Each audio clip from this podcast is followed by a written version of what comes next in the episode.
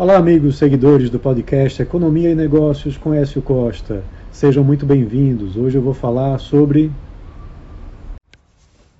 o Ibovespa que disparou e o dólar que caiu. Por que que isso aconteceu?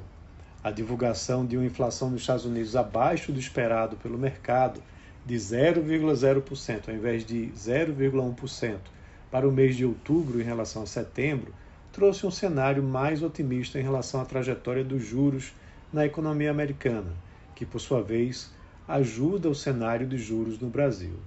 Apesar da pequena diferença entre o esperado e o realizado na passagem de setembro para outubro da inflação, no acumulado de 12 meses, a queda foi de 0,5 ponto percentual e ajudada por uma inflação mais baixa no núcleo, agora acumulando 4% nos últimos 12 meses.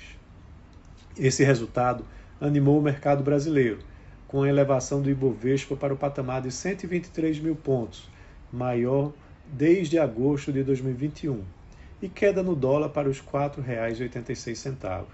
Os investidores aumentaram suas apostas nos mercados emergentes depois desse resultado. A explicação vem do fato que uma inflação mais contida nos Estados Unidos muda o cenário contracionista esperado para os juros da economia por lá.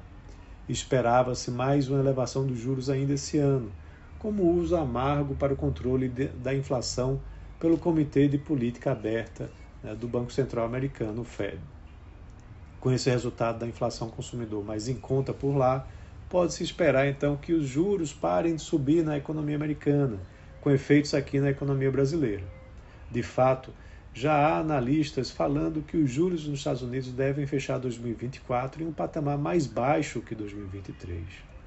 Em grande parte, essa mudança pode ser observada por indicadores preocupantes do endividamento dos americanos. A dívida do cartão de crédito aumentou 16,6% no terceiro trimestre em relação ao ano passado, atingindo um recorde de 1,08 trilhão de dólares.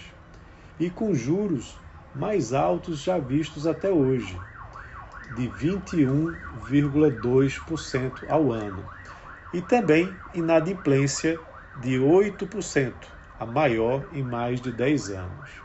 Essa mudança de cenário impacta as decisões de juros por aqui também.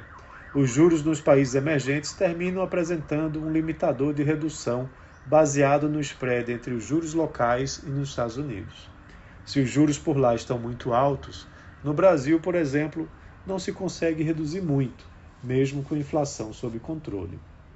E aí, com essa mudança de expectativas nos Estados Unidos, agora a queda da Selic pode ser mais acentuada em 2024, desde que a inflação no Brasil também esteja controlada e dentro do sistema de metas.